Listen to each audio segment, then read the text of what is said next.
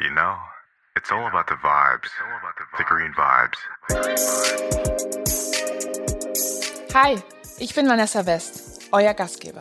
Und das ist der Green Vibes Podcast.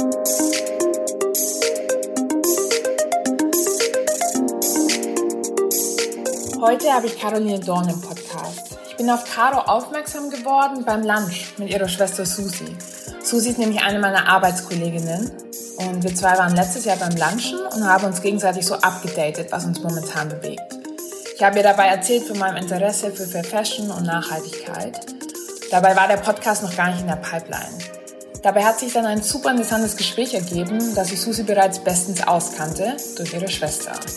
Caro hat 13 bis 14 Jahre lang als Textilgrafikerin und Modedesignerin gearbeitet. Für kleine als auch große Modelabels in ganz unterschiedlichen Bereichen, sowohl Sport als auch High Fashion. Was mich fasziniert hat, ist, dass sie in leitender Funktion für sehr, sehr angesehene Marken gesagt hat, sie will mehr. Eigentlich hätte sie damit zufrieden sein können, aber nein, sie hat gesehen, dass sie die Branche nicht von innen heraus ändern kann und sie hat gesehen, dass wir als Konsumenten eine doch sehr, sehr große Entscheidungskraft haben, die uns nicht immer so bewusst ist. Deswegen hat sie sich ein Ziel gesetzt und das heißt aufklären.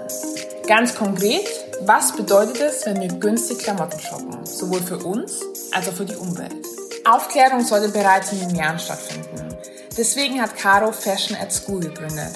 Das heißt, sie geht jetzt in Grundschulen und unterrichtet dort, wie viel Wasser zum Beispiel die Produktion eines T-Shirts verbraucht oder wie ein T-Shirt überhaupt entsteht. Und für uns ganz Großen gibt es den Blog Excel the Bullshit, den sie gemeinsam mit ihrer Freundin, einer Do-it-yourself-Spezialistin, gegründet hat. Ziel ist es, den Menschen Anregungen zu geben, wie sie leichter und besser leben können. Es geht nicht nur um Nachhaltigkeit und Fashion, sondern auch allgemein um das Mindset und um den Körper. Nachdem ich Caro kennengelernt habe, war klar, wir müssen ein Interview aufnehmen. Ihre Liebe zur Mode, ihr starker Wille aufzuklären, als auch Bewegung anzustoßen und die Art und Weise, wie sie sehr harte Fakten humorvoll erzählt, haben mich begeistert. Ihr könnt euch auf ein sehr spannendes Gespräch freuen. Weitere Infos zu Caro findet ihr in den Show Notes. Und jetzt wünsche ich euch auf jeden Fall erstmal viel Spaß mit Caro. Heute sprechen wir über mein Lieblingsthema Mode. Wie ihr alle wisst, komme ich aus der Modebranche und aus diesem Grund liegt mir dieses Thema ganz, ganz besonders am Herzen. Ich habe heute eine Spezialistin eingeladen, mit der wir klären werden, was Nachhaltigkeit und Mode überhaupt gemeinsam hat und wie wir grüne Spuren in unserem Kleiderschrank hinterlassen können. Hallo Caro, schön, dass du da bist. Hallo Nessa, freut mich. Fangen wir mal an. Was hat denn Nachhaltigkeit mit Mode zu tun? Ähm, auf den ersten Blick tatsächlich erstmal relativ wenig.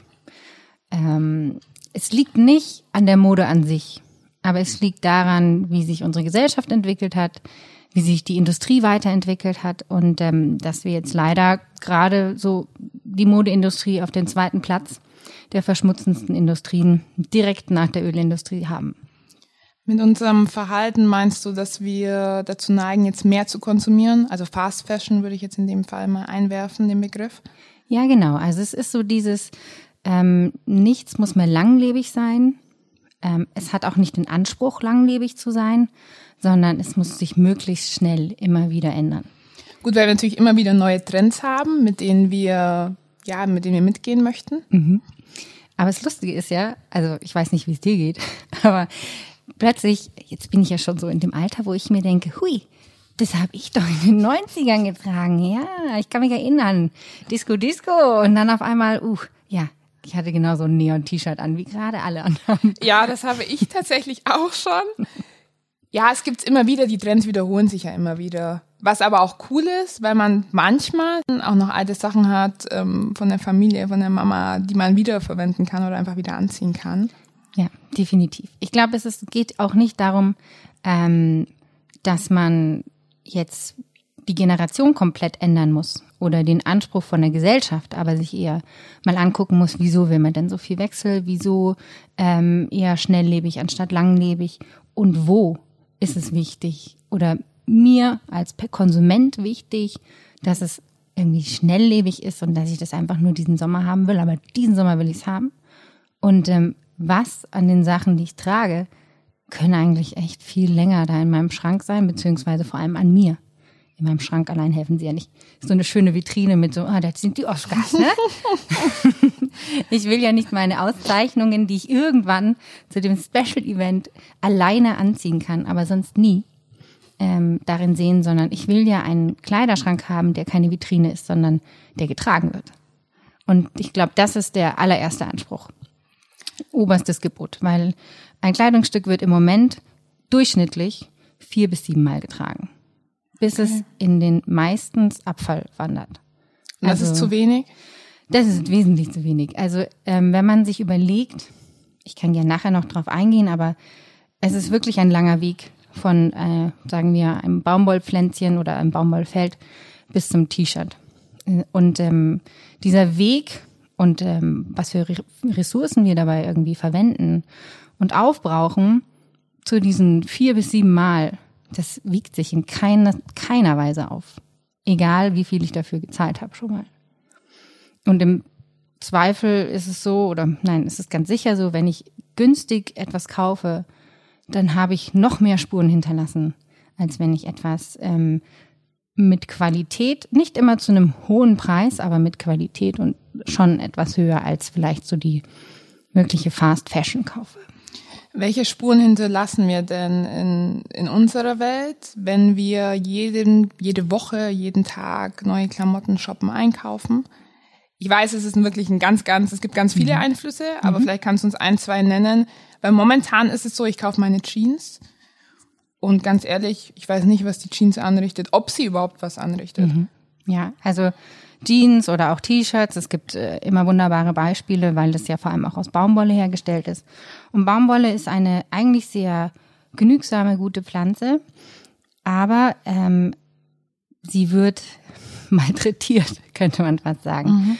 Ähm, Baumwollfelder werden mit ganz viel Pestiziden bearbeitet, weil diese Felder immer wieder bestellt werden. Also sie dürfen nicht mal ruhen, die Erde darf sich nicht erholen, sondern ähm, es wird einfach immer weiter gewachsen und ähm, ja, auf Teufel komm raus eben diese Pflanze so schnell wie möglich hochgezogen. Aber das ist momentan nur so, weil wir eben immer mehr konsumieren. Genau, weil wir einfach immer mehr Klamotten haben wollen. Und wer vielleicht in seinem Kleiderschrank ein älteres T-Shirt oder ein gutes Secondhand-T-Shirt hat oder auch eine Jeans und ähm, eine von heute, auch muss auch von keiner, sagen wir mal, ähm, niedrigpreisigen Marke sein. Es der, die Qualität verändert sich. Okay. Einfach weil, ja, die Felder, die Ressourcen einfach schon so durch sind, sage ich mal, die kommen halt auch nicht mehr hinterher mit dem, mit dem Qualitätsanspruch, den man vielleicht haben sollte. Und ähm, Beispiel T-Shirt. Ich ähm, habe ein T-Shirt, wenn ich das jetzt irgendwie so in drei Teilchen unterteile, dann kannst du dir schon mal überlegen, vom Saum unten bis kurz über Made-in-Label, so ein Drittel, das untere so viel Pestizide sind allein schon in so einem durchschnittlichen T-Shirt drin. Also allein dieser Teil besteht mehr aus Pestiziden als aus Baumwolle und der Rest ist Baumwolle, also um es zu veranschaulichen. Mhm. Ähm, ich habe zwei LKWs voll mit Wasser dafür verbraucht, ein um dieses eine T-Shirt, sagen wir Größe M, zu haben. Okay.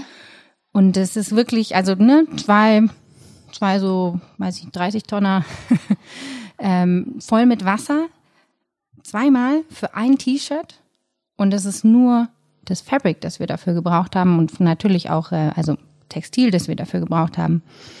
Und ähm, die Färbung. Vielleicht noch, ne, manchmal wird es danach gewaschen, bevor es verkauft wird, manchmal nicht. Aber da steckt unglaublich viel Ressource drin. Und ähnlich ist es halt auch bei einer Jeans. Es, ähm, bei einer Jeans gibt's noch viele weitere Bearbeitungsmethoden dazu, die halt, was weiß ich, Acid Wash sagt ja schon, also Säurewaschung, mhm. Äh, kann jetzt nicht so gut sein.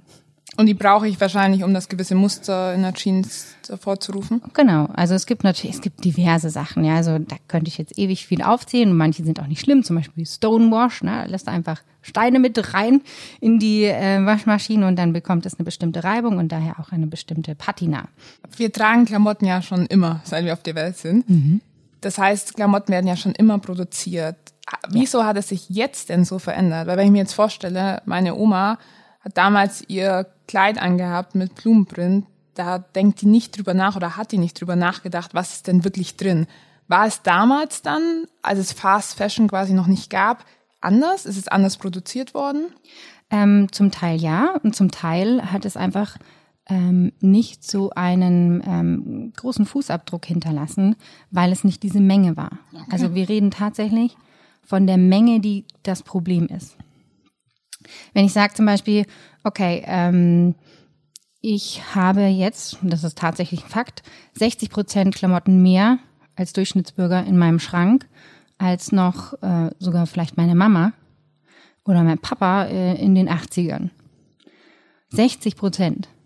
Und davon durchläuft viel mehr den Schrank. Also es ist wirklich so, ne, wie gesagt, vier bis sieben Mal getragen und dann äh, tschüss, es geht weiter. Und ähm, auch da ist es jetzt gerade super Hype Marie Kondo. Lass uns mal aufräumen, Freunde. eigentlich eine super Bewegung, oder was heißt eigentlich, es ist eine super Bewegung. Ähm, wichtig ist aber, glaube ich, dass all die Leute, die jetzt gerade fleißig nach der ersten Folge angucken, aufgeräumt haben, nicht in diese Versuchung wieder verfallen zu denen. Jetzt kann ich ihn wieder füllen. Und wir sind einfach Gewohnheitstiere. Und ganz viel hat einfach mit Gewohnheit zu tun und auch diesem Einkaufen ist ein, ein Glücksmoment, es ist eine Belohnung ja. für uns. Und natürlich belohnen wir uns alle gern. Ich, es fällt mir selber auch total schwer, also ne, zu sagen, ich, nee, das kaufe ich jetzt nicht, weil, oh Gott, da ist ja viel zu viel Polyester und so weiter drin. Ich will mich auch selber belohnen, aber ich glaube, ähm, um Bewusstsein zu schaffen, macht es mich jetzt wirklich glücklich oder macht, gibt es mir ein bisschen Freude für den Moment? Das ist schon mal der erste Schritt, wo ich sagen kann, okay, ich habe jetzt aufgeräumt und will ich, dass der jetzt wieder weiter wächst oder will ich, dass da einfach, dass ich einen Kleiderschrank voll mit Goldstücken für mich habe? Wo ich wirklich jedes einzelne nicht nur wertschätze, sondern auch jedes Mal, wenn ich eins einkaufe, auch sicher weiß, das ist für mich so ein Goldstück.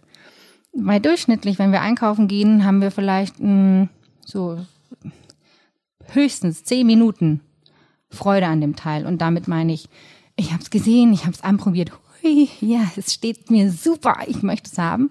Ich zahle an der Kasse, nun ist es in meinem Besitz. Freude, Freude, Freude. Es sind vielleicht höchstens drei Minuten gewesen. Dann packe ich es wieder aus meiner Tasche daheim aus, nochmal kurz Freude und dann ziehe ich es an, nochmal kurz Freude. Und dann ist aber eigentlich schon beim zweiten Tragen, wenn es dazu kommt, passiert auch manchmal, dass es nicht dazu kommt, dann war aber auch schon der Happiness-Faktor vorbei. Und das ist schon etwas, macht es mich wirklich glücklich oder ist es einfach nur so Fake Happiness, die ich mir da gerade einkaufe? Das ist total schwierig. Also ich habe eine Zeit lang in Sevilla studiert, Erasmus gemacht. Und die Spanier sind ja auch nochmal ganz anders, was Mode angeht. Also da geht ja keiner in der Jogginghose aus dem Haus. Also auch am Sonntag tragen die ja wirklich die tollsten Kleider.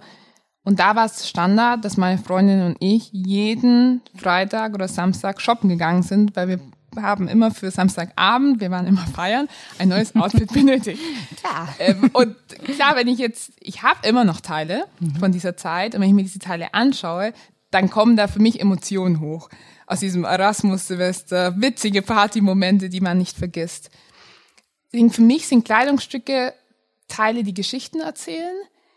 Es gibt aber auch ganz, ganz viele Leichen in meinem Kleiderschrank, die habe ich eben einmal gekauft. Keine Ahnung, war so ein Kaufrausch und so ein Wahn, in dem man manchmal verfällt und jetzt liegen die da halt und jetzt benutze ich manchmal Kleiderkreise, versuch's da irgendwie zu kaufen, äh, zu verkaufen oder gehe in Second-Hand-Shop, versuch's da zu verkaufen und achte jetzt ja auch, weil so eine langsame Transformation beginnt, mehr auf die Klamotten, die ich mir aussuche, ähm, die ich irgendwie tragen möchte auf meiner Haut.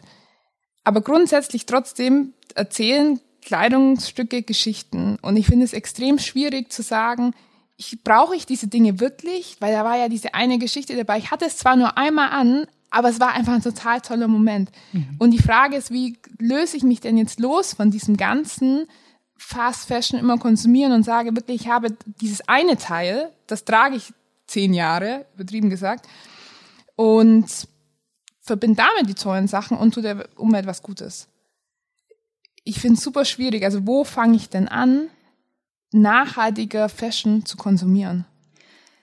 Es geht tatsächlich darum, die Mitte zu finden. Mhm. Ich vergleiche es immer gerne mit einem Fatsuit. Ja, okay, jetzt also, bin ich gespannt. Stell dir mal vor, so wir haben hier so einen richtig schönen Fatsuit, der hat richtig schön Speck aufgeladen, ist aber auch schwer. Ja. Und ähm, wir ziehen den an. Gut, sagen wir, das ist unser jetziger Kleiderschrank. Dann wäre meiner sehr fett. Ja, also so, die Arme stehen schon sehr weit ab. Es ist alles so ein bisschen schwierig, so mit sich zu tragen. Ähm, ja, man wird so ein bisschen träge. Es, es belastet einen auf mhm. irgendeine Art und Weise. Es ist kein schöner Speckgürtel mehr, wo man sagt, ach, jetzt bin ich für den Winter gewappnet, alles gut, mir kann nichts passieren, auch wenn jetzt irgendwie äh, eine Woche es nichts zu essen gibt, ich werde nicht verhungern, sondern ich habe wirklich, es ist Ballast für mich. Und wenn ich jedes Mal, bevor ich eine Reise antrete, mir schon zehn Tage vorher, vielleicht sogar zwei Tage vorher, weil ich die ganze Zeit verdränge, ähm, Gedanken mache, wie packe ich? Was packe ich ein? Oder allein jeden Tag, ähm, du hast vorhin, als wir zusammen gesprochen hatten ja, in der Fun Vorbereitung, Fact. Auch so ein Fun Fact genannt, genau. dass ähm, Frauen tatsächlich irgendwie 14 bis 17 Minuten jeden Tag vor dem Kleiderschrank stehen. Also das heißt, genau. wir Frauen vier Tage im Jahr beschäftigen wir uns mit Kleidung und die Männer brauchen nur 13 Minuten. Ja, Mark Spencer hat diese Studie 2016 in England durchgeführt. Genau, also das ist mal wieder so ein Beweis, es belastet mich ja. Also ich ja. brauche wirklich lange, mich zu entscheiden. Und, ähm, und das Perverse ist eigentlich, obwohl der Kleiderschrank voll ist. Also ich hatte das heute Morgen wieder. Ich stand heute Morgen vor dem Kleiderschrank und dachte mir, okay, was ziehe ich an? Und ich habe eigentlich nur noch 30 Minuten, bis der Bus kommt. Und dann lag da irgendwie die Hose und dann hatte ich irgendwo noch dieses eine letzte Oberteil gefunden. Dann war es okay, sieht jetzt nicht mega geil aus, aber ziehe ich jetzt einfach mal kurz an, obwohl der Kleiderschrank eigentlich richtig voll ist. Genau, es kommt Überforderung. Du bist so, boah, ich habe die Wahl, wer die Wahl hat, hat die Wahl, ne? Aber es ist wirklich so, ich bin überfordert. Klar, weil ich möchte ja immer toll aussehen eigentlich. Ja. Und eigentlich auch immer neu. Ich möchte mich immer wieder mhm. neu darstellen. Ja. Und das ist, glaube ich, auch das, das ist das Schöne an Mode. Das ist, weshalb ich äh, vor 14 Jahren in die Mode gegangen bin. Mhm. Ähm, wirklich dieses, es ist Identität. Es steht für etwas. Und ja. wie du schon gesagt hast, es steht auch für Erlebnisse. Es ist, und das soll auch unbedingt genauso bleiben. Und muss es vielleicht sogar mehr wieder sein. Mhm. Weil es ist ein bisschen dieses, ähm, ich kann verschiedene Identitäten ausleben durch Mode. Ich kann mich verschieden präsentieren für verschiedene Situationen. Und das ist auch vollkommen okay. Aber ich muss mal ab und zu einen Reality-Check machen. Was ist wirklich jetzt nur da, weil der Urlaub so schön war und ich werde es aber nie wieder anziehen? Entweder einrahmen und aufhängen, Postkarte dazu und sagen, hier, das war Urlaub, keine Ahnung, ähm, Spanien 1998. Das mache ich gleich. Oder du schaust, ob es eine andere Verwendung hat. So wie mit allen Dingen. Ist so, okay, kann ich es weitergeben? Hat jemand anders eine Freude damit? Oder ähm, behalte ich es, aber es bekommt eine andere Funktion. Mache ich eine Tasche draus? Gehe geh ich zum Schneider, ich muss nicht selber nähen können. Und frage ihn einfach, ob er mir einen coolen Beutel draus machen kann. Ich glaube, wir müssen alle mal wieder von diesem äh, Convenience-Style wegkommen und einfach wieder wirklich diese Individualität, die wir eigentlich mit Mode haben wollen und erreichen wollen, gleichzeitig natürlich auch Zugehörigkeit, aber ähm, die können wir viel mehr leben. Und das Witzige ist, es wird uns am Ende nicht mehr Zeit kosten, sondern weniger. Wenn du weniger Sachen in deinem Kleiderschrank hast oder einen angenehmen Speckgürtel, der nicht belastet, sondern bewahrt, ähm, dann wirst du dich jeden Tag schneller entscheiden können. Du weißt viel mehr, wer du bist und wer du in allen Situationen sein kannst. Ähm, also es ist wirklich eine Erleichterung für dich selber, ähm, und du kannst natürlich einfach auch kreativ werden. Wir alle wollen auf irgendeine Art und Weise kreativ sein und sollten einfach so dieses gehen, wovon ich überzeugt bin, dass es jeder hat. Es gibt nicht nur kreative Leute und unkreative, sondern alle sind irgendwie kreativ. Einfach mal weiterdenken, was ich machen kann. Auch wenn ich jetzt zum Beispiel eine Hose habe, die ich total liebe und dann sind da aber fünf Knöpfe abgegangen. Heutzutage ist es tatsächlich so, ähm, nee, ich den Knopf an, nee, ich hau sie eigentlich eher weg. Ja, klar, Knopf annähen hat jetzt nicht so einen Happiness-Faktor wie Shoppen. vielleicht auch nicht jeder. Hm, genau. Aber Lernen ist äh, ein Geschenk, würde ich sagen. Es gibt Schneidereien. Also es gibt ähm, genau, es gibt verschiedene Wege. Und wenn du feiern kannst, dass du diese Hose wieder anziehen kannst, die du so liebst, weil diese verdammten Knöpfe wieder dran sind, mhm dann ist es mindestens genauso ein guter Moment, wie wenn du irgendwas geshoppt hast, was vielleicht halt nicht die Qualität hat und vielleicht nicht diesen Platz in deinem Modeherzen bekommt. ähm, wie genau diese Hose, mit der du so viel erlebt hast ähm, und die so und so viele Jahre länger noch in deinem Schrank hängen kann. Du kommst jetzt aus der Modebranche und wenn ich jetzt bei mir überlege, in der Modebranche ist es eigentlich normal, dass man ganz viel shoppt, weil es kommen ja immer die neuen Kollektionen raus und alle tragen die neuen Kollektionen. Es ist ja eigentlich super cool, mhm. das selber auch tragen zu können. Und jetzt erzählst du mir, okay, wir müssen, wir sollten, nicht müssen, wir sollten weniger konsumieren, wir sollten nachhaltiger konsumieren. Da frage ich mich, wie hast du angefangen oder wie sieht denn dein Kleiderschrank aus? Also mein Kleiderschrank ist bestimmt im Verhältnis zu anderen immer noch sehr groß. Allerdings hängen da tatsächlich Teile drin, die ich alle liebe und die mhm. alle auch äh, einen, einen Tragemoment haben. Und es war für mich verdammt schwer dahin zu kommen, weil ich tue mich so hart, Dinge wegzugeben. Also ich bin wirklich jemand so, boah, wenn ich irgendwie so ein, so ein Riesenlager hätte, wo ich alles reintun kann, würde ich machen. Aber ich musste natürlich auch feststellen, scheiße, ich kann das alles gar nicht anziehen. Ich habe keine Ahnung, was ich überhaupt habe. Jeden Morgen dieser Stress, was ziehe ich an? Oh, verdammt. Und dann stand ich da und hatte schon wieder eigentlich so eins von meinen fünf Evergreens an. Mhm. Ähm, und musste dann merken, okay, es geht auch so viel leichter. Was aber tatsächlich so der Punkt war, wo ich gemerkt habe, es, es muss anders gehen, ähm, ist zu sehen und zu merken, wie die Modeindustrie selber hilflos ist. Also wir haben tolle Brands da draußen. Wir haben große Konzerne, wir haben kleine Konzerne. Wir haben aber ein Wirtschaftsproblem und das heißt, mehr ist mehr. Wir verkaufen mehr, wir produzieren mehr. Und das ist im Moment eigentlich von jeder Firma das Ziel.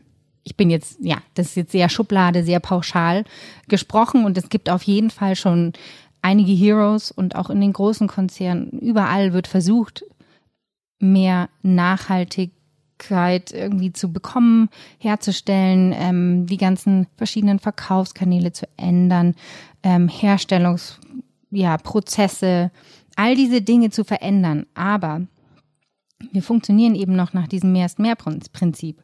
Und wir müssten eigentlich genau das ändern.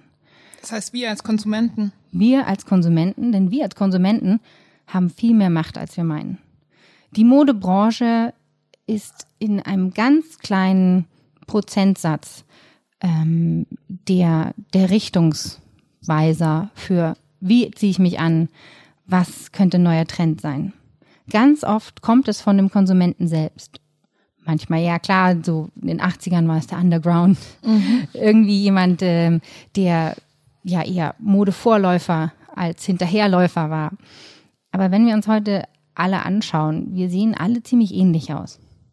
Die Mode ist sehr ähnlich. Also ich schaue mir verschiedene Marken an und denke mir, ui, die haben das auch, oh, die haben das auch, oh, die haben das auch.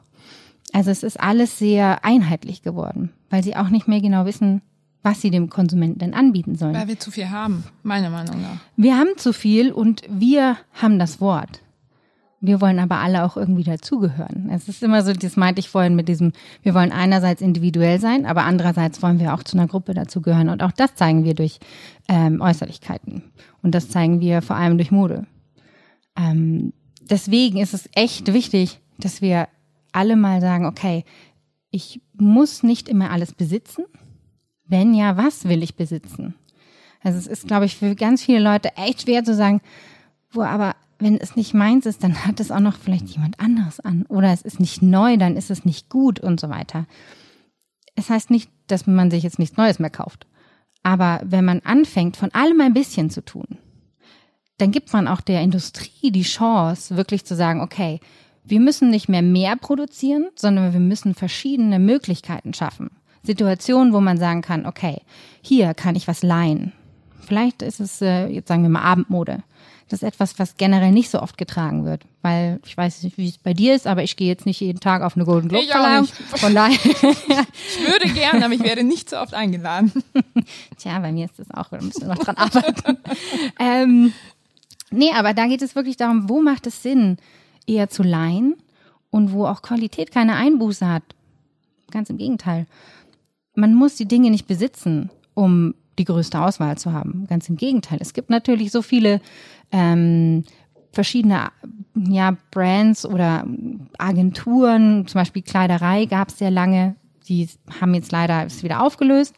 Dennoch würde ich sagen, ein sehr gutes Beispiel dafür. Man leiht sich Bekleidung trägt sie für eine Saison und gibt sie dann wieder zurück. Damit hat man sie wahrscheinlich durchschnittlich mal genauso viel getragen ähm, wie das Teil, das wir bei uns im eigenen Schrank im eigenen Besitz haben. Wie kann ich mir das vorstellen? Das Bekleidungsteil geht dann quasi zurück und dann wird es wieder neu verliehen. Genau. Also es ähm, je nachdem, wie ähm, qualitativ wertvoll das ist. Und die funktionieren auch immer nach anderen Prinzipien mhm. zum Teil. Aber ich kann es mir leihen. Es hat meinen Style. Ich ziehe es einen Sommer lang an und ich ähm, gebe es am Ende wieder zurück. Dann kommt jemand Neues und sagt, ja, ich möchte das anziehen. Natürlich, manche Dinge sind auch da nicht so lang im Kleiderschrank, ja. aber sie haben fünfmal ein längeres Leben, als wenn es uns gehören würde. Allein das macht schon Unterschied. Oder dieses, ich muss mir halt einfach auch ein bisschen bewusst sein, was die verschiedenen Stoffe machen können, was die sind. Qualität ähm, entsteht vor allem durch die Pflege. Also wenn ich sage, ich habe einen Wollpulli. Wolle ist super. Also ich meine, Schurwolle gibt schon seit Jahrhunderten gefühlt und ist einfach aufgearbeitete Wolle, die bereits schon mal verarbeitet war. Mit Schurwolle kann man sehr viel machen. Also es sieht immer noch sehr gut aus. Ja, es hat vielleicht minimale Einbuße, aber normalerweise sehen wir das als Konsument nicht. Ähm, und wie pflege ich Wolle? Ja, okay, ich probiere sie nicht so oft zu waschen, wenn man dann auch noch weiß, dass Wolle eigentlich ähm, Anti-Odor ist, nennt man das im, im, Fachbereich, ist einfach, ja, sie nimmt Gerüche nicht auf, mhm. beziehungsweise sie lässt sie wieder los und ist dann geruchsneutral.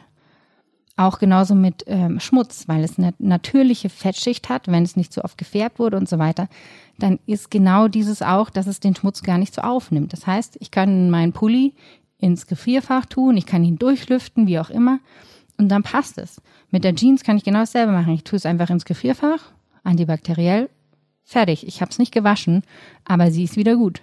Um Wasser zu sparen. Um Wasser zu sparen zum Beispiel. Aber auch die Qualität. Jedes Mal, wenn ich ein Kleidungsstück wasche, mhm.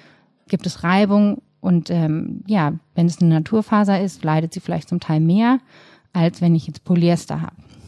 Deswegen haben so viele Teile Polyester drin. Polyester am Ende ist einfach nur Erdöl. Okay. Also wenn ich ein reines Polyesterblüschen anhabe, trage ich nicht mehr als Erdöl eine Tüte. Genau. Ich, ich trage eine Tüte und das ist am Ende Erdöl. Und es ist wirklich von der Essenz her genau das gleiche, die gleiche Ressource. Natürlich wird es abgewandelt, das wäre jetzt sehr chemisch, aber es gibt natürlich ähm, langkettige Polymere und kurzkettige und so weiter, ähm, wo schon ein Unterschied gemacht wird. Aber man muss sich einfach immer bewusst sein, okay, was trage ich und wieso trage ich es? Wenn ich mir jetzt was kaufe aus Polyester, kann ich mir eigentlich sicher sein, das wird 300 Jahre überleben. Dann sollte ich das Teil schon ziemlich cool finden. Ja. Also es ist so dieses, oder man hat das Ziel, okay, ich werde 300 Jahre alt, dann hat es sich auf jeden Fall gelohnt. Aber es ist wirklich so dieses, was will ich mit dem Kleidungsstück? Und mittlerweile ist bei mir tatsächlich das erste der Griff zu dem ähm, Made, made in, ähm, ja, und der Pflegebeschreibung und aus was es ist. Und dann weiß ich, okay, das besteht jetzt aus dem, dem und dem. Auf was sollte man denn da achten? Dass man nur noch Baumwolle kauft oder? Also ich glaube, generell ist es so, immer wenn ein Mischverhältnis da ist und mehr als drei drin sind, dann wird es schwierig, es auch wieder zu zerlegen am Ende. Ähm, ich bin da jetzt kein Experte drin. Da gibt es zum Beispiel eine Agentur, die heißt Circular Fashion, die sitzen in Berlin. Die sind wirkliche Experten, beraten auch Firmen, falls jemand zuhört. ähm, auf jeden Fall bei denen mal anklopfen, die einen sehr kompetent beraten in dieser Hinsicht. Aber es geht wirklich, es gibt so ein paar Grundregeln. Wenn ich mehr als drei, vier Mischungen habe, dann wird es einfach schwierig, das Teil wieder zu zerlegen. Dann ist der Aufwand, das Teil zu zerlegen, größer als ähm, ja, es wegzuschmeißen. Okay, wir haben jetzt einiges erfahren was schlecht für die Umwelt ist, wo wir anfangen können. Aber ich stelle mir immer noch die Frage, wo fange ich denn jetzt wirklich an? Ja, das ist genau das Schwierige, weil Mode kann natürlich am nachhaltigsten sein, wenn ich ganz bewusst damit umgehe. Deswegen gibt es ja diesen wunderbaren Begriff Conscious Wardrobe. Okay. Und es geht tatsächlich darum, eben zu sagen, okay, was sind meine Lieblingsteile, die ich einfach Lieblingsteile nenne, weil ich sie andauernd anziehe weil die einfach zu meinen Evergreens gehören und das bin ich. Das ist immer die und die Jeans, die Slimfit Jeans, die, der gestreifte Longsleeve, wie auch immer. Das ist so eine Base, auf die greife ich immer wieder zurück. Die sind außer Frage. Und egal wer die hergestellt hat, egal woher die sind, die bitte tragen bis zum Umfallen, unbedingt. Und dann gibt es so einen Teil, wo man sagt, hm, mag ich irgendwie gern, trage ich's, trage ich's nicht. Da gerne Netflix gucken und Marie Kondo schauen. Okay. Ähm, es ist nicht verkehrt, weil es geht erstmal darum, sich selbst bewusst zu sein, was habe ich, was besitze ich und was will ich unbedingt, was macht mich aus, ne? wie du gesagt hast. Mode, das ist so Identität, das sind Erinnerungen, das macht mich aus. Geschichte, ja. Genau, das ist Teil meiner Geschichte und die möchte ich auch irgendwie zeigen und ich möchte vor allem auch noch mehr Geschichten damit schreiben. Ähm, das ist wirklich die einfach, die ist deine feste Base, die änderst du nicht. Und wenn es von mir aus 100 Teile sind, wenn du die immer trägst, dann ist es dein absolut gerechtfertigter Speckgürtel. Aber was fange ich denn jetzt mit Teilen an, bei denen ich sage, ja, nächsten Sommer trage ich sowieso wieder. Also ist so ein Teil, wo ich nicht wirklich weiß, soll ich Ja dazu sagen oder sage ich Nein dazu?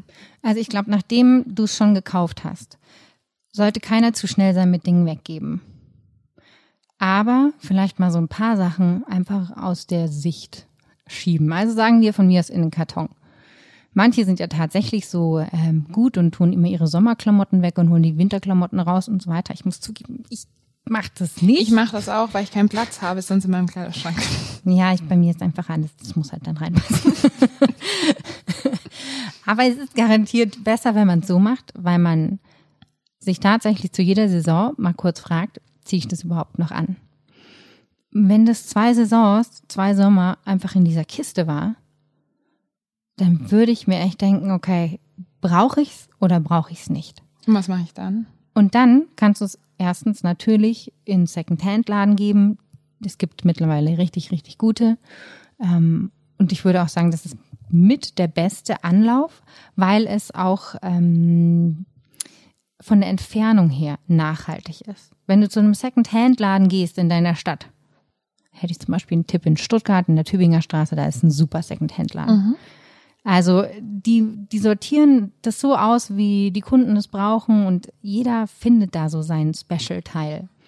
Und nur weil es für dich nicht mehr special ist oder zumindest nicht tragbar in irgendeiner Art und Weise, heißt es nicht, dass da keinen gibt, der es anzieht. Oder was man auch machen kann, was einfach auch ein cooles Event ist. Früher gab es die Tupperpartys, jetzt gibt es Klamottenpartys Da war ich auch noch nie. wirklich, man muss nicht warten, bis mal, bis da irgendjemand vorbeikommt und es offiziell macht. Einfach mal mit Freunden treffen und sagen, hey Leute, ich habe ein paar Sachen wegzugeben. Jeder bringt seinen Scheiß mit. Und man macht einfach einen Mini-Flohmarkt, ja, quasi bisschen Prosecco in der Hand.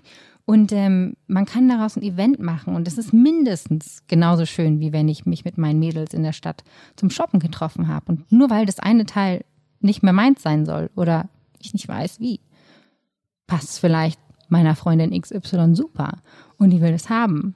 So habe ich irgendwie den geringsten Aufwand und den höchsten Mehrwert daraus geschöpft. Ich habe ein Erlebnis wieder geschaffen. Sie hat ein Erlebnis verknüpft mit diesem Kleidungsstück. Und ähm, jedes Mal, wenn ihr euch seht, wird wahrscheinlich irgendein Kommentar fallen, wenn sie dieses Teil anhat. Ähm, es ist auch etwas, was verbindet. Also es gibt verschiedene Wege. Ich kann es auch natürlich einfach in die Kleiderspende geben. Ähm, dort wird es recycelt, im besten Falle. Manchmal wird es auch weiterverkauft.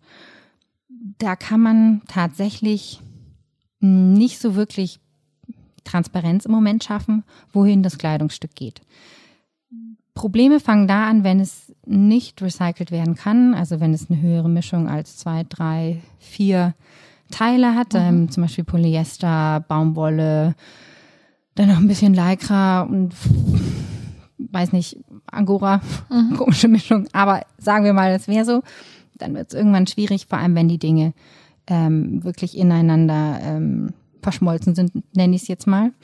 Ähm, und dann werden die Teile eben weitergebracht. Und da ist es tatsächlich so, dass zum Beispiel in Afrika, ich mache jetzt mal das Beispiel, es gibt natürlich auf der Welt noch viele andere Orte, wo das auch ein entsprechendes Business ist, aber in Afrika heißt es, glaube ich, Otumba oder Mutumba und ähm, hat schon diesen Namen bekommen, weil es gibt nur noch diese Second-Hand-Ware. Das hat die ganzen anderen Industrien mehr oder weniger kaputt gemacht. Und das ist halt wirklich ein Problem, Aber warum? weil es zu viel ist. Und da sind wir wieder bei diesem mehr ist mehr. Aber es ist gut. Es ist einfach zu viel. Wenn Länder überschwemmt werden mit Secondhand-Ware, nur weil wir es nicht mehr wollen, nur weil wir was in den Müll werfen, ist es ja nicht weg. Es besteht ja immer noch, aber es besteht woanders. Ich habe darüber auch mal gelesen, dass diese Länder zum Teil eigene Mode kreiert haben, dann aber quasi unsere Secondhand-Ware kam, die viel, viel billiger war und die natürlich sich dann auch gesagt haben, wieso arbeiten wir denn noch an unserer eigenen Mode? Wir bekommen ja so viel und es ist günstiger. Ja, und das ist tatsächlich so, da war auch wieder gutes Beispiel Macht des Konsumenten. Wir haben eine unglaubliche Macht. Und ähm, wir sind auch gefordert, weil die Modeindustrie wirklich ähm, so ein bisschen in der Sackgasse hängt. Sie wollen natürlich Gewinne fahren, ganz verständlich. Wirtschaftliches oberstes äh, Ziel. Nur so kann eine Wirtschaft funktionieren, Gewinne zu machen. Aber nicht unbedingt durch mehr Produkte, sondern vielleicht durch eine Vielfalt von Möglichkeiten, wie ich Bekleidung nutzen kann. Also, ne, geht es einen anderen Weg, wird es was anderes danach und so weiter. Mm, es ist wirklich so, dass in Afrika einfach ganz, ganz viel Spinnereien, Fabriken und so weiter zugemacht haben, weil sie einfach nicht konkurrieren konnten. Ja, es war günstiger, wie du gesagt hast. Und am Anfang hat man es gern genommen und auf einmal war es wie eben eine Last. Es hat es überschwemmt. Wie, sagen wir mal, Plastikwelle aus dem Meer. So mhm. kam diese Second-Hand-Mode in bestimmte Teile der Welt. Und manchmal ist es wirklich so, es gibt, jeder hat was zum Anziehen aber nicht unbedingt was zum Essen oder zu trinken. Und da sollten wir uns schon wirklich fragen, okay, ist mehr wirklich mehr? Also deswegen ist es okay. Jetzt nicht mal alles wegschmeißen, sondern eher denken, okay, wie kann ich einen zweiten, dritten, vierten Lifecycle Lebensdauer kreieren, um wirklich zu sagen, ja, jetzt habe ich das voll ausgeschöpft, das Teil. Und wenn ich es nicht bin, hat es vielleicht meine Freundin, hat es vielleicht ähm, die Recyclingindustrie, ähm, ja, ähnliches.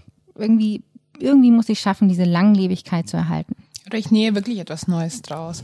Ich habe eine Freundin, die hat aus ihrer Jeans quasi eine Jeanstasche genäht. Ja. Also sie kann nähen, kann natürlich auch nicht jeder. Mhm.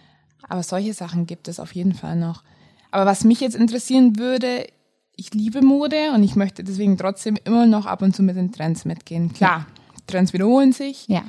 Aber manchmal wiederholen sie sich auch nicht oder man hat das Gefühl, sie wiederholen mhm. sich nicht. Das heißt, wenn ich jetzt ein neues Teil kaufen möchte, wo fange ich denn dann an? Ja, jetzt momentan habe ich das Gefühl, Fast Fashion funktioniert nicht.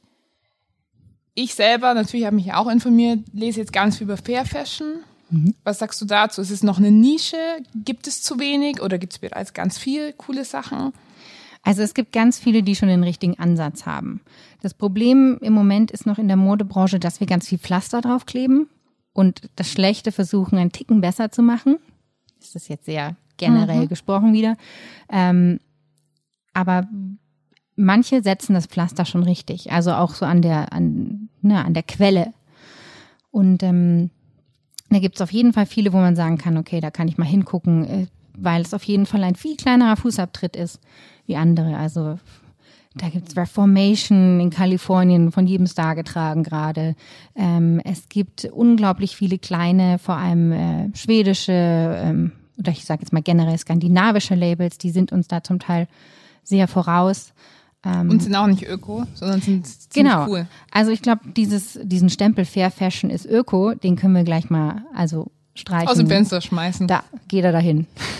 Uh, guck, er fliegt weit. Nein, wirklich, es ist ähm, Fair Fashion heißt nicht Öko. Ich muss mhm. nicht plötzlich braun und orange tragen und auch kein Moosgrün, wenn ich das nicht will.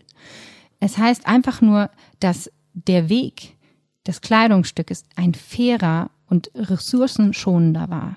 Man, also ich würde mich auch nicht unbedingt an diesen ganzen, ähm, na, wie sagt man, ja, Vereinigungen, die, die einen sind irgendwie der blaue Engel, die anderen sind das, das, das, das, orientieren.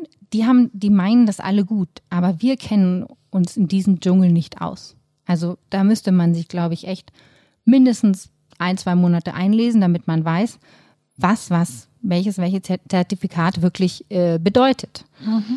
Die Zeit haben wir nicht. Aber wir alle haben eine Lieblingsbrand. Oder wir alle haben eine Brand, ob die jetzt unser Liebling ist oder nicht, wo wir immer wieder hingehen. Und da lohnt sich genauer hinzuschauen. Da lohnt es sich vor allem für das Produkt, für das wir uns interessieren, hinzugucken. Made in Bangladesch heißt nicht gleich, dass es schlecht ist. Gar nicht. Es gibt sehr gute Factories da. Aber es ist natürlich ein armes Land und die Umstände da sind einfach jene, die wir uns nicht zum Teil erträumen. Ähm, aber es geht wirklich darum, okay, ich gucke jetzt einfach, was ich will. Was, was will ich haben und was brauche ich und was brauche ich nicht. Hm, dieses, okay, ich möchte einfach dieses coole Oberteil haben. Gut, go for it. Aber dann beweis dir selber, dass du es auch anziehst. Und schau mal nach, was die, was die ähm, Brand so macht. Ja, es ist wirklich dieses mal nachforschen, auch mal nachfragen. Ich meine, auf ganz, ganz vielen Brandseiten findet man nichts dazu. Das ist für mich ein Zeichen, dass sie anscheinend nicht so transparent mit dem Thema umgehen und dass es vielleicht auch nicht so gut ist, was sie tatsächlich machen. Ja. Es, es geht darum, dass ganz oft Nachhaltigkeit, das Thema Nachhaltigkeit nicht wirklich geklärt ist, was es für die einzelne Firma bedeutet. Ja, natürlich für ein, kleine Labels und die, die jetzt gestartet haben, vor allem mit diesem Sustainability Factor als ähm, Hauptverkaufsargument, die kommen natürlich von was ganz anderem als große Marken, Brands, die einfach schon lange bestehen. Und die probieren gerade diesen Schalter umzulegen, wissen aber nicht wo. Und das meine ich mit diesen vielen Pflastern. Überall wird ein Pflasterchen draufgeklebt, aber man weiß gar nicht, was ist denn jetzt für uns Nachhaltigkeit? Wo ist es am ärgsten? Wo ist es am wichtigsten, den ersten Schritt zu gehen? Und die Strukturen in diesen großen Firmen sind zum Teil, ähm, ja, machen es zum Teil unmöglich, komplette Transparenz zu haben. Also es klingt jetzt ein bisschen, ja, oh Gott, wie kann sowas sein? Aber es wirklich sind so lange Ketten. Ein, ein Kleidungsstück muss so, es muss vielleicht viermal um die Welt zum Teil reisen, um am Ende in diesem Shop zu landen, wo ich es dann kaufe. Da es durchläuft einfach so viele Prozesse und Phasen, dass es ganz schwer ist, da transparent zu sein. Vor allem, wenn man nicht weiß, was der Kunde am Ende wissen will und was er gar nicht wissen will. Deswegen ist es ganz wichtig, dass wir aktiv werden und sagen, halt mal, ich möchte jetzt mal wissen, ist es eigentlich jetzt so Bio-Baumwolle und was bedeutet jetzt Bio-Baumwolle? Und ähm, ja, zum Beispiel bei den Preisen ist es ganz oft so, dass einfach nur jeder hat einen anderen, eine andere Gewinnspanne, aber sagen wir mal ungefähr 20 Prozent des Endpreises ist das, was in das Kleidungsstück reingelaufen ist. Manchmal viel weniger. Und man muss sich dann echt fragen, wenn etwas so billig ist, da muss jemand in der Kette gelitten haben. Und wenn ich mir das vor Augen führe, dann kann ich auch viel öfter dem Billigteil, dem wirklichen Billigteil, widerstehen. Also es ist, ähm, um Gottes Willen, ich will jetzt nicht Fast Fashion total in den Eimer treten. Ähm, nicht alles ist unfair, aber irgendwo ist oft der Haken. Die das Masse sind, allein macht es nämlich nicht. Und das sind nämlich die ganz, ganz niedrigen Preise. Aber was man auch nicht sagen kann, ist, dass jedes Teil, was über 100 Euro kostet, automatisch dann eben unter transparenten, guten Bedingungen produziert worden ist. Also wenn ich jetzt an die ganzen kleineren Fair Fashion Brands denke, weil jeder verbindet mit Fair Fashion teuer, kann man sich eh nicht leisten, aber zum Teil sind das, es gibt ein T-Shirt für 25 Euro, es gibt eine Jeans, die beginnt bei 60, kann hochgehen bis 100. Das sind so Preise, wo man sagen kann, okay, die sind noch einigermaßen normal. Und da funktioniert es eben trotzdem, dass sie transparent produzieren. Deswegen, also für mich ist der Preis ist ein Indikator, ja, also nie zu billig. Auf der anderen Seite, zu teuer heißt nicht automatisch, dass es wesentlich besser produziert worden ist, wenn ich an die ganzen High-Fashion-Marken denke. Dann soll ich auf das Label schauen. Also inwieweit wurden viele verschiedene Materialien miteinander ähm, ja, miteinander gemischt. Dann soll ich auch darauf achten, dass ich die Dinge, die ich trage, bewusster auswähle, länger trage, irgendwie weitergeben kann, vielleicht sei es in Kleiderkreise stellen kann, in Secondhand gehen kann oder auch Sachen leihen kann. Mhm. Und dann, wenn ich jetzt wirklich was Neues möchte, was hättest du als Tipp, wo solltest du dich informieren? Wie ich schon vorhin gemeint habe, geh zu der Brand, die du liebst und frag nach. Weil es ist tatsächlich so, ganz oft werden Dinge nicht kommuniziert, obwohl sie schon existieren. Mhm. Da muss man echt auch mal so ein Plus aussprechen. Ganz oft wissen sie nicht, wie sie es kommunizieren sollen. Ähm, und vielleicht passiert schon was. Vielleicht ist schon die Hälfte des Kleidungsstücks aus ähm, recyceltem Wasser hergestellt worden. Ja, es gibt ja immer wieder so ähm, Factories, die das Wasser wieder ähm, säubern, um es dann wieder zu verwenden. Oder ja, mit Esskaffee, was zum Beispiel aus Kaffee gewonnen wurde oder den Resten von Kaffee. Ganz viele Dinge, wo wir es einfach nicht wissen oder weil es nicht draufsteht. Und deswegen einfach auch echt nachfragen, diese Neugierde zeigen, weil wenn die Firmen hören und merken, der Kunde interessiert sich dafür, der fordert diese Information ein, dann fangen sie auch an, sie rauszugeben. Im Moment ist es ja tatsächlich so, dass so ein bisschen Nachhaltigkeit gefühlt noch verschrien ist.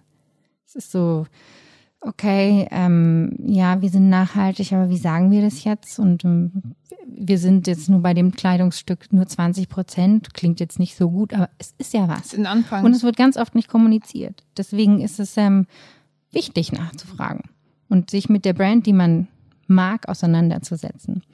Ähm, definitiv, weil da gibt's äh, ganz viele Möglichkeiten.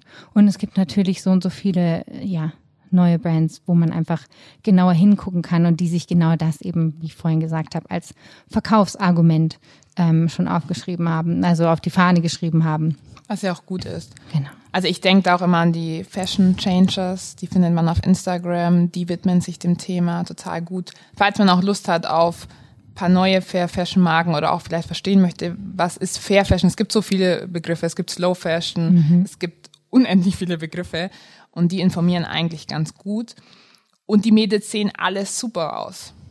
Ja. Es gibt auch Männer, die sind genauso auch, und man, also die da auch tätig sind. Jungs, wir wollen nicht, dass ihr jetzt nicht. Genau, nicht so dass ihr euch diskriminiert fühlt. Genau. Aber da sieht man, wie geil man eigentlich modisch sein kann, aber trotzdem der Welt noch helfen kann. Mhm. Also da gibt's noch so einen TED-Talk, den ich echt empfehlen kann. Den fand ich super. Der hat auch vieles bei mir ausgelöst, als ich ihn vor ein paar Jahren angeguckt habe ähm, von Dr. Christina Dean. Okay. Die ist ähm, ja die leitende Person und er Founderin, Founderin, ne? Gründerin, willkommen im Denglisch, ähm, von Redress. Das mhm. ist zwar in Hongkong, aber ich finde, es ist ein sehr, sehr schönes Beispiel, ähm, wie man plötzlich anfängt, Mode anders zu sehen. Sie kam, sie war, glaube ich, Zahnärztin, dann war sie Journalistin und hat sich plötzlich mit irgendeinem Bericht mit Mode auseinandergesetzt und hat dann gesehen, um Gottes Willen, was ist denn hier los? Also es ist wirklich ähm, Landfills, sind eigentlich diese Müllberge, die bei uns zum Glück mittlerweile, glaube ich, verboten sind.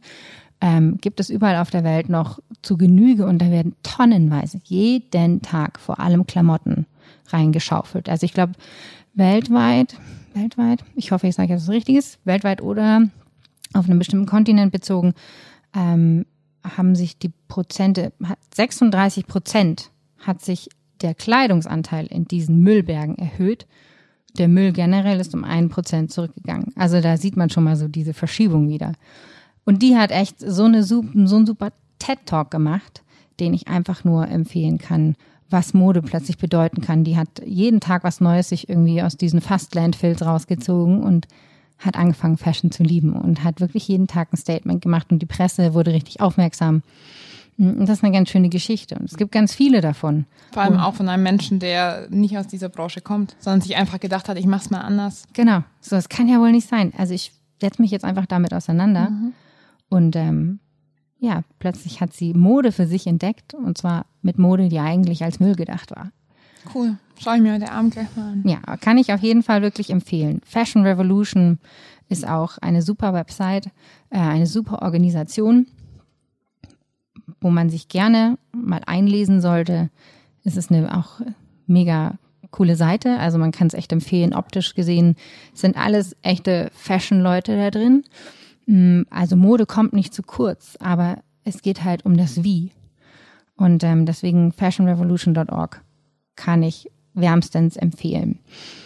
Ähm, ja, einfach mal reingucken. Und sich informieren. Sich informieren. Zum Beispiel gibt es am 24. April so eine weltweite Aktion, die vor allem über Social Media geht. Aber da kann auch jeder, selbst wenn ihr jetzt noch nicht euer, äh, eure Klamotten insofern aussortiert habt oder total conscious in eurer, in eurer Kleidung seid, einfach mal ein Foto machen für den 24. April, Klamotten auf links drehen und dieses Made-in-Label zeigen.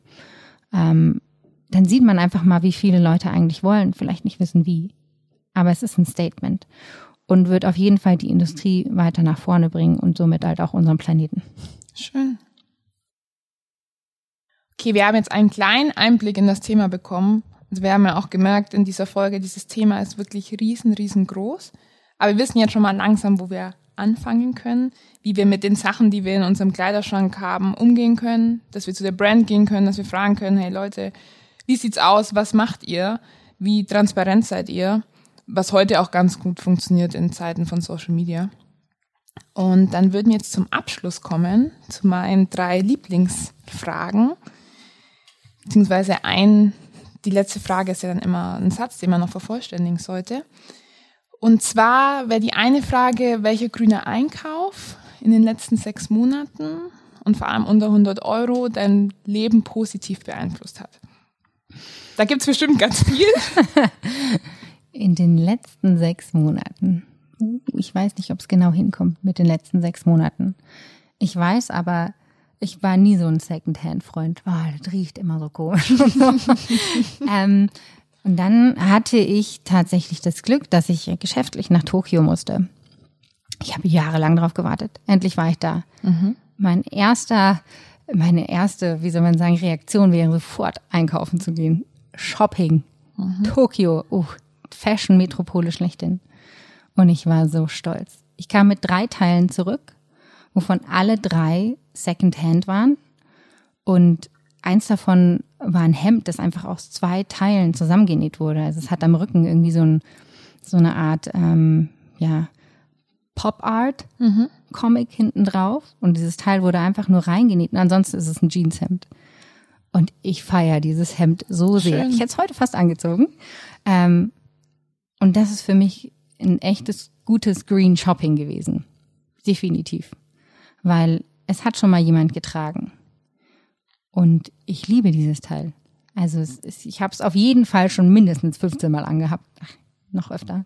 Das ist ein Teil, wo du immer wieder tragen musst und genau. immer wieder an Tokio denken musst. Genau, also es, es vereint so mehrere Dinge. Es ist natürlich nicht ganz grün, weil ich nicht weiß, welchen Weg es davor gegangen ist. Was ich aber sicher weiß, ist, dass es schon ein Leben davor hatte.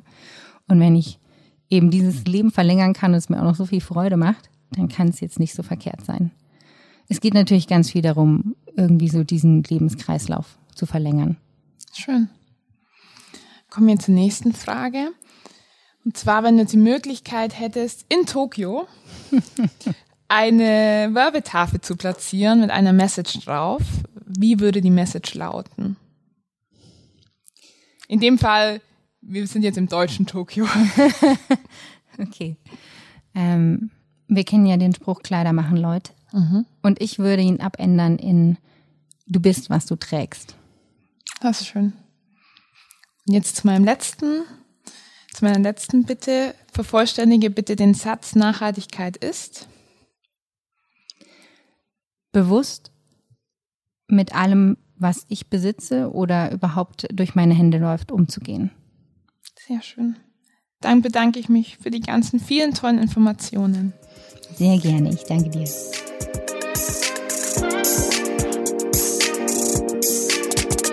Halt, stopp, noch nicht ausschalten. Wenn ihr Lust habt noch auf mehr Insights wie Bilder oder Fakten, dann schaut doch einfach mal auf Instagram vorbei. Ihr findet den Instagram-Account unter Green Vibes, klein und zusammengeschrieben, Podcast. Abonniert mich und schaltet nächsten Donnerstag wieder ein, um mehr Green Vibes in euer Leben zu bekommen.